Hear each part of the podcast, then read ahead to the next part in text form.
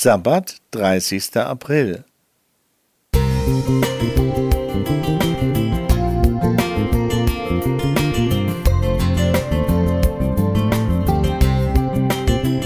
Ein kleiner Lichtblick für den Tag.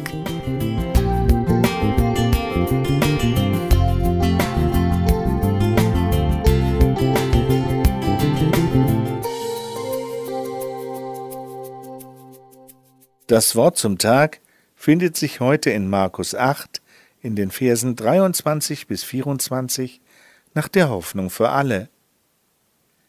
Jesus nahm den Blinden bei der Hand und führte ihn aus dem Dorf hinaus. Dann strich er etwas Speichel auf seine Augen, legte ihm die Hände auf und fragte Kannst du etwas sehen? Der Mann blickte auf. Ja, sagte er, ich sehe Menschen herumlaufen, aber ich kann sie nicht klar erkennen. Es könnten genauso gut Bäume sein. Das ist eine eigenartige Heilung. Bevor der Mann klar sehen kann, erscheint ihm alles in einem trüben, nebligen Bild. Zuvor sah er gar nichts, und jetzt sieht er die Menschen, als ob Bäume herumgingen.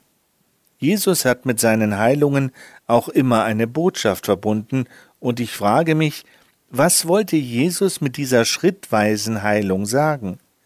Der Speichel ist eine symbolische Handlung, die ausdrückt, dass das, was aus dem Mund Jesu kommt, sehend macht. Und doch kommt es nicht gleich zu einer vollständigen Gesundung. Wie kann man das auf unser geistliches Leben übertragen? Sich auf Gott einzulassen, kann ein Gefühl von Unsicherheit auslösen. Manche Christen sind frustriert, weil ihre Fragen nicht geklärt sind und sie von einer möglichen Antwort nur ein verschwommenes Bild haben. Andere sind entmutigt, weil ihre Gebete nicht so beantwortet werden, wie sie es sich erhofft haben. Sie alle sind zwar von Jesus berührt worden, sie glauben an ihn, aber sie sehen Menschen wie Bäume herumgehen. In der Geschichte der Heilung des Blinden sollte man aber bedenken, dass sein trüber Blick Teil eines Fortschritts war, denn vorher hatte er gar nichts gesehen. Wer sich mit einem Thema gar nicht beschäftigt, hat auch kaum Fragen. Erst wenn ich mich einem Bereich zuwende und mich orientiert habe, kommen Unklarheiten auf. Erst dann weiß ich, was ich alles nicht weiß. Im Glaubensleben Fragen zu haben, ist also vielmehr Teil des Fortschritts und nicht des Stillstands. Ob ich nun in der Bibel Widersprüchliches finde oder in meinem Glaubensleben Unsicherheiten aufkommen, es gehört dazu und es ist Teil eines Reifeprozesses.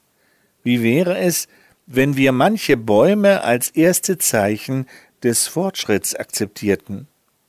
Jesus hat für uns eine Lösung und kann unsere Fragen beantworten entweder in dieser Welt oder wenn er uns bei seiner Wiederkunft ein zweites Mal berührt. Peter Zeiser